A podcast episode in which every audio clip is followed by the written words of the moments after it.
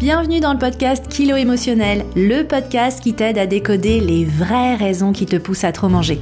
Je suis Johanna Verdi, coach de vie, auteur du guide Mon cahier Kilo émotionnel, créatrice du programme Déjeuner en paix et moi-même ancienne mangeuse compulsive. Si la nourriture te rend dingue, si tu te jettes sur la bouffe à la moindre contrariété, si tu rêves de perdre du poids mais que tu es incapable de tenir un régime plus de deux jours ou deux heures consécutives, tu es au bon endroit. Avec ce podcast, je vais te montrer comment sortir de l'obsession alimentaire et faire la paix avec ton assiette et ta balance pour que tu puisses enfin consacrer ton énergie à ce qui compte vraiment. Hello et bienvenue dans ce nouvel épisode. Alors aujourd'hui, je voudrais qu'on se parle plus en détail d'un sujet central pour ce podcast, c'est les compulsions alimentaires.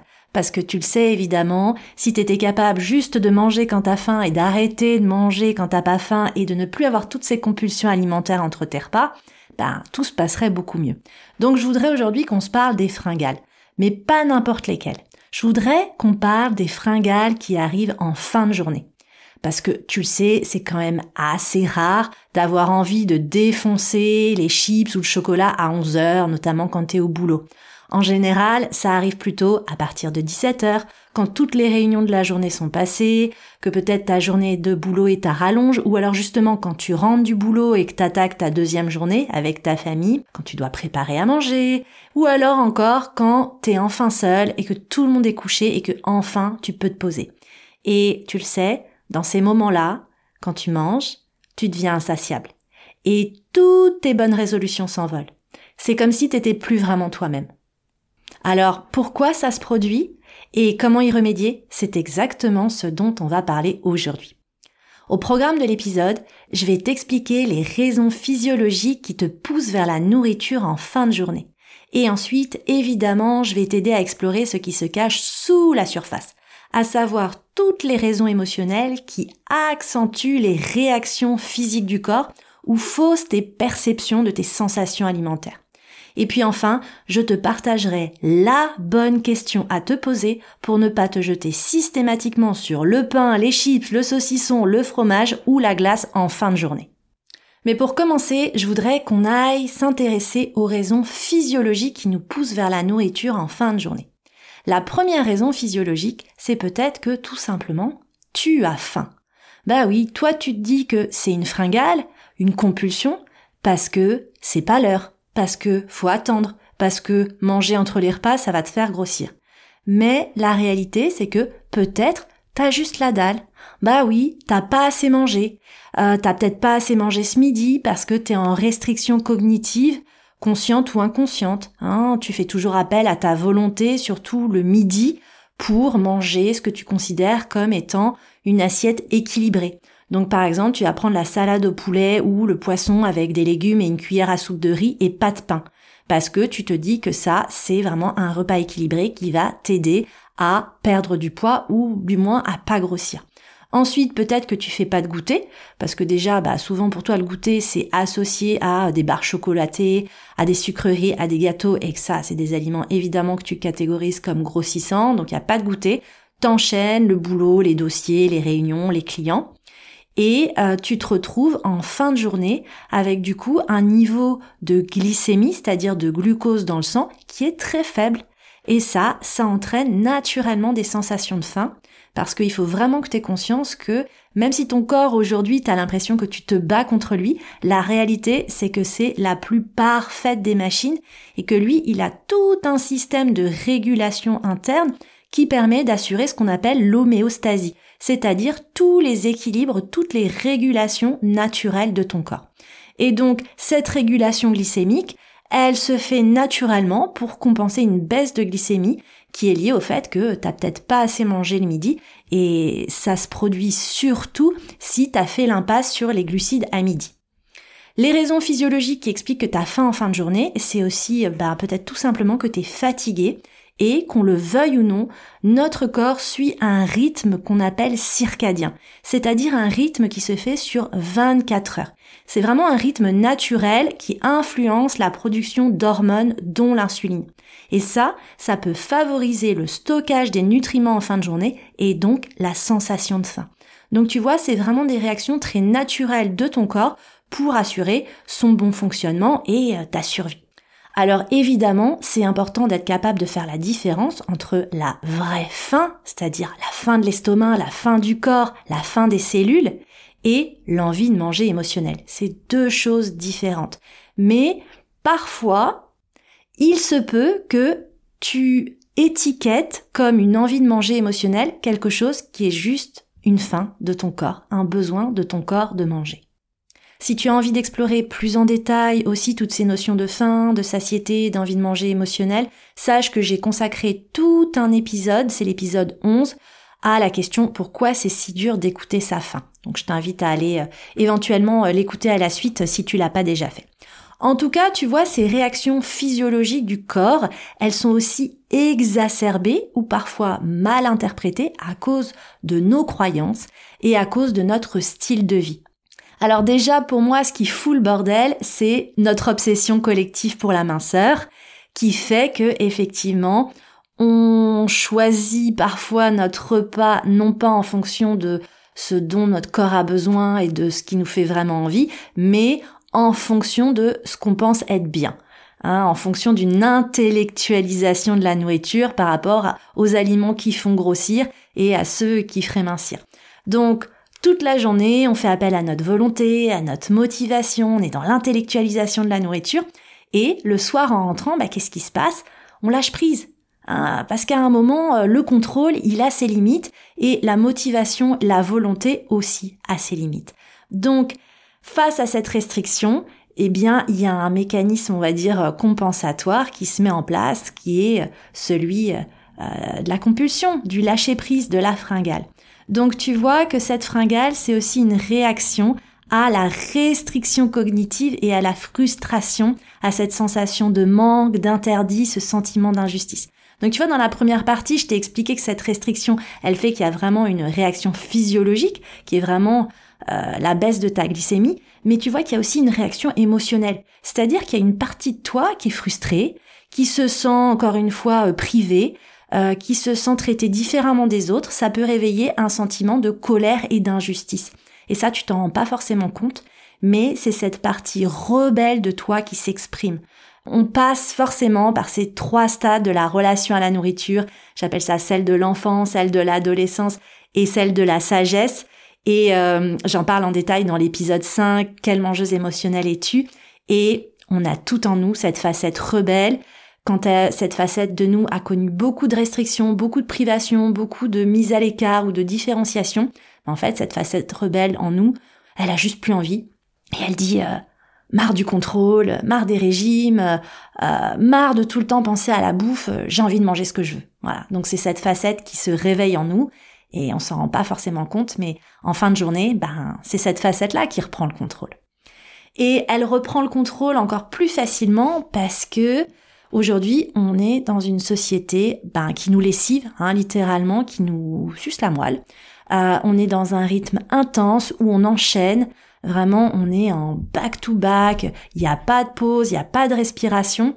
On est souvent dans un stress quotidien qui est devenu tellement la norme qu'on s'en rend plus forcément compte mais notre système nerveux, il est complètement dérégulé.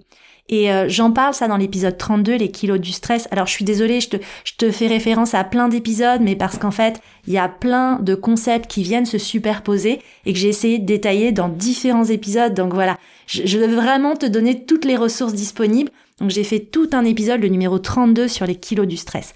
Et quand tu es en stress, et surtout en stress chronique, ton corps, il se met en mode survie. Et ton corps, il faut que tu intègres qu'il ne fait pas la différence entre je suis à la bourre, j'ai pas fini mon PowerPoint, ou euh, je me marie dans trois mois, ou euh, l'école m'a encore appelé parce que mon fils s'est bagarré, et je risque de mourir de froid ou de faim. Donc ton corps, il est juste là pour assurer ta survie, il sent ce grand stress, il l'interprète comme un risque de mourir de froid ou de faim, et donc manger en fin de journée, manger dans ces moments-là, c'est une façon pour le corps d'activer ces mécanismes de survie, de protection et de sécurité. Hein? Parce qu'il faut aujourd'hui aussi que tu fasses ton évaluation. Est-ce que tu as l'impression de vivre beaucoup de stress? Est-ce que tu as l'impression d'être dans une sorte de pression permanente? Euh, moi, je sais pour avoir travaillé longtemps en entreprise qu'il y a vraiment tout le temps une recherche de performance. Euh, on encourage l'efficacité, la productivité. Mais le résultat, c'est que parfois, dans nos journées, ben en fait, on fait plus de pause. On fait plus de pause, pas de pause pipi, pas de pause pour respirer. Et parfois, dans une journée, tu vois pas la lumière du jour ou tu respires pas un bol d'air. Et moi, dans ma carrière professionnelle, j'ai vraiment le souvenir de journées où je démarrais ma journée, il faisait nuit, surtout en hiver, je m'engouffrais dans le métro parisien, donc j'étais sous terre, j'arrivais au bureau dans des locaux qui étaient climatisés, donc on restait enfermé toute la journée, on pouvait pas ouvrir les fenêtres. À l'heure du déj, on descendait au sous-sol puisque la cantine se trouve euh, souvent dans des étages qui sont un peu moins utilisés, donc typiquement le sous-sol ou l'entresol. Et puis ensuite, tu reprends l'ascenseur, tu remontes à ton bureau, tu réenchaînes ton après-midi de travail. Euh, quand cette journée de travail elle est terminée, tu te réengouffres dans le métro, hein, c'était mon cas, dans le métro parisien, tu retournes à la maison et puis euh, bah littéralement euh, t'as effectivement euh, pas pris l'air, euh, t'as pas vu le jour quoi. Et moi je pense aussi et surtout à toutes les personnes qui bossent dans le commerce notamment et celles qui bossent dans les centres commerciaux parce que c'est encore pire quand tu travailles comme ça dans des espaces fermés où tu ne vois parfois même pas la lumière du jour. Donc tu vois, manger en fin de journée, c'est aussi finalement une respiration, une façon de faire enfin une pause. Vraiment, c'est une façon d'enfin respirer, décompresser, tout en restant dans l'action. Parce que on est dans une culture qui euh, prône l'hyperactivité, le miracle morning, être hyper efficace, euh, ne plus laisser de temps mort. Et du coup, même quand enfin on s'accorde cette pause, bah finalement on le fait en mangeant parce que c'est une façon de ne pas rien faire. Hein. Quand on mange, on ne fait pas rien, on est dans l'action. Et puis tu vois, euh, cette réaction physiologique d'avoir envie de manger le soir, elle est exacerbée aussi par l'hyperconnexion dans laquelle on baigne aujourd'hui. C'est-à-dire qu'entre nos ordinateurs, nos tablettes, nos téléphones et nos télévisions, nos cerveaux et notre attention sont sollicités H24 vers des choses externes. On n'a plus le temps on ne prend plus le temps de se recentrer sur soi. Donc en fait, t'as même pas le temps d'identifier tes problèmes, que t'es déjà en train de scroller sur des vidéos TikTok qui te montrent euh, la solution au problème que tu penses avoir identifié, mais t'as pas forcément déjà eu le temps de l'identifier. Donc tu vois, manger, c'est une façon d'essayer de se connecter à soi-même. Hein. c'est un moment entre nous et nous. C'est un moment où on oriente les projecteurs à l'intérieur de nous. Mais évidemment, dans les compulsions alimentaires, on le sait, c'est très ambivalent, c'est une tentative de se connecter à soi-même, mais paradoxalement, ça ne fait que contribuer à nous déconnecter un petit peu plus de nous-mêmes. Et puis pour celles qui euh, ont peut-être une vie de famille, des enfants, tu le sais, quand t'attaques ta soirée, ben en fait, t'attaques une deuxième journée. T'as une deuxième journée qui t'attend. Et parfois t'appréhendes. Euh, les devoirs à faire, les bains à donner, préparer à manger pour tout le monde, gérer peut-être les conflits dans la fratrie, euh, préparer les affaires pour le lendemain. Bref, dans ces moments-là, manger, c'est aussi une façon de te donner du courage, de te donner de l'énergie pour la suite de la journée. Et c'est pour ça qu'il y a beaucoup de mères de famille qui mangent déjà l'équivalent d'un repas alors qu'elles sont juste en train de préparer le repas pour leur famille. Et parfois aussi, bah, c'est une façon de te récompenser, de te réconforter après t'être occupé de tout le monde, quand justement t'as fait toute cette deuxième journée que tu te poses enfin dans ton canapé devant ta télé, et eh ben là t'as envie de défoncer euh, le chocolat ou la glace parce que c'est une façon de, voilà, de, de décompresser et enfin de te donner du temps pour toi.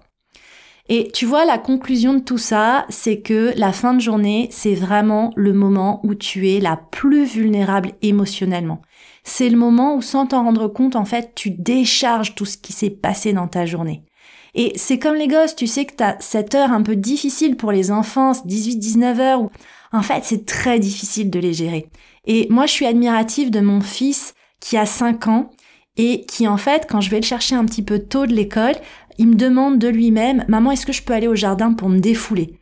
Et il joue, il court, il crie, il va ramasser des trucs dans le jardin, il se défoule. Ou parfois, il est à la maison et puis il prend euh, un feutre, des feutres, euh, une feuille, et je lui dis, bah, qu'est-ce que tu fais? C'est quoi ces gribouillages?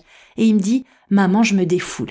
Voilà. Et il a très, sans que je lui montre d'ailleurs, hein, il a intégré ce besoin de se défouler et il a trouvé ses moyens de se défouler, de décharger. Mais nous, adultes, on s'autorise pas forcément ça.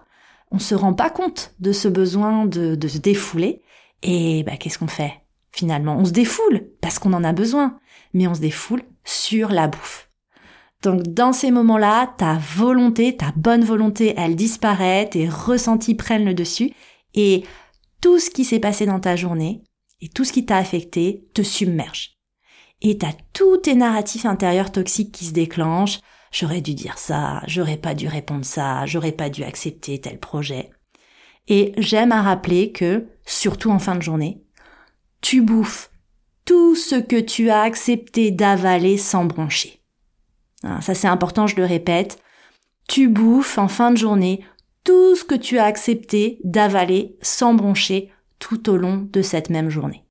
Donc dans ce moment où tu es le plus vulnérable, tu as toutes tes vieilles blessures qui se rouvrent et tous tes narratifs intérieurs qui se déclenchent.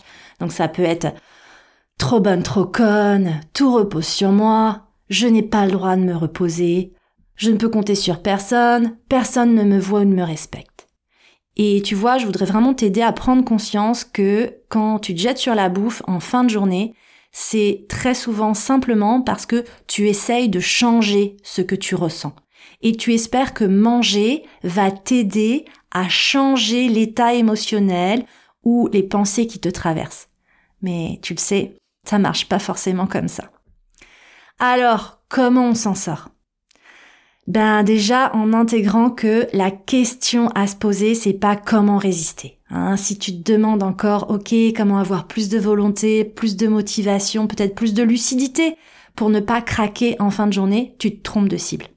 Parce que faut vraiment que tu saches qu'il y a des personnes, euh, il y a aussi des femmes qui, en fin de journée, comme ça, ben, elles vont manger euh, trois tomates cerises, quelques rondelles de saucisson ou un quignon de pain, et elles vont retourner à leur vie et c'est tant mieux.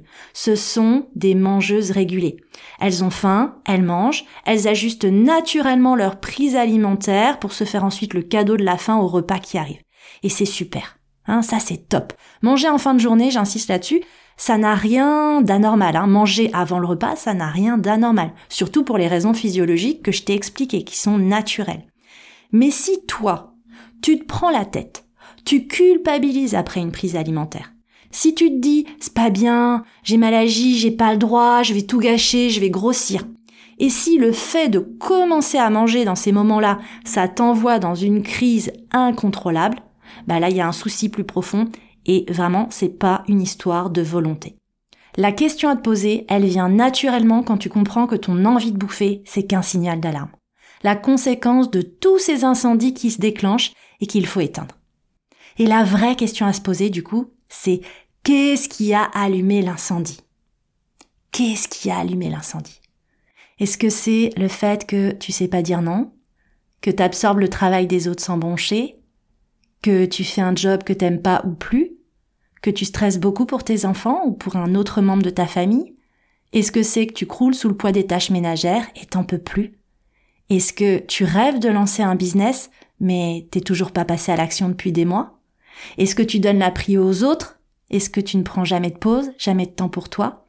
Tu vois, répondre à cette question, ça peut t'aider à prendre conscience que ce qui se passe le soir, ce n'est que la conséquence de ce qui s'est passé avant.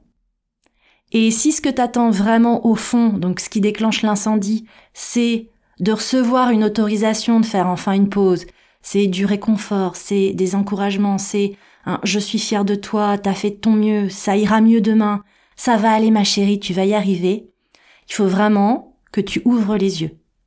Cet incendie-là, la bouffe ne sait pas l'éteindre. Le chocolat n'aura jamais de bouche pour te dire ça va aller ma chérie. Les chips n'auront jamais de bras pour te faire un gros câlin et te rassurer. Cet incendie, la bouffe ne sait pas l'éteindre. Donc voilà, j'espère que cet épisode et cette question que tu vas pouvoir te poser euh, bah, dès ta prochaine fringale du soir va t'inviter à l'introspection. Et même si au final tu manges tes émotions, même si tu t'adonnes à cette fringale, et je t'invite à y aller, vas-y, mais pose-toi au moins la question au préalable. Qu'est-ce qui a déclenché l'incendie? Hein, quelle est la situation, euh, la personne, les pensées, les peurs qui ont fait allumer cet incendie? Parce que la prise de conscience, c'est la première étape la plus importante dans ton processus de réparation de ta relation à la nourriture. J'ai adoré t'enregistrer cet épisode qui résonne vraiment avec mon expérience personnelle et qui j'espère t'aidera à avancer toi aussi dans ta relation à la nourriture. Si tu as aimé l'épisode autant que moi, ben n'hésite pas à me le dire tout simplement sur les réseaux sociaux ou en venant me mettre des étoiles, 5 étoiles sur Spotify. Tu cliques sur les trois petits points à droite de l'épisode, évaluer cette émission, c'est très facile. Ou alors sur Apple Podcast, tu peux même me mettre un petit commentaire, ça c'est vraiment le top du top. C'est ce qui permet de soutenir mon travail, ça nourrit mon cœur aussi, ça c'est pas rien, et ça permet d'encourager les plateformes de diffusion à mettre ces épisodes en face des oreilles de celles et ceux qui en ont besoin. Et moi, je te retrouve la semaine prochaine. La semaine prochaine, je te proposerai un petit voyage dans le passé pour aller explorer toutes ces phrases anodines que tu as peut-être entendues quand tu étais enfant et ado, que ce soit sur ton poids, ton corps ou le contenu de ton assiette, et qui t'ont conduite aujourd'hui adulte à l'alimentation émotionnelle.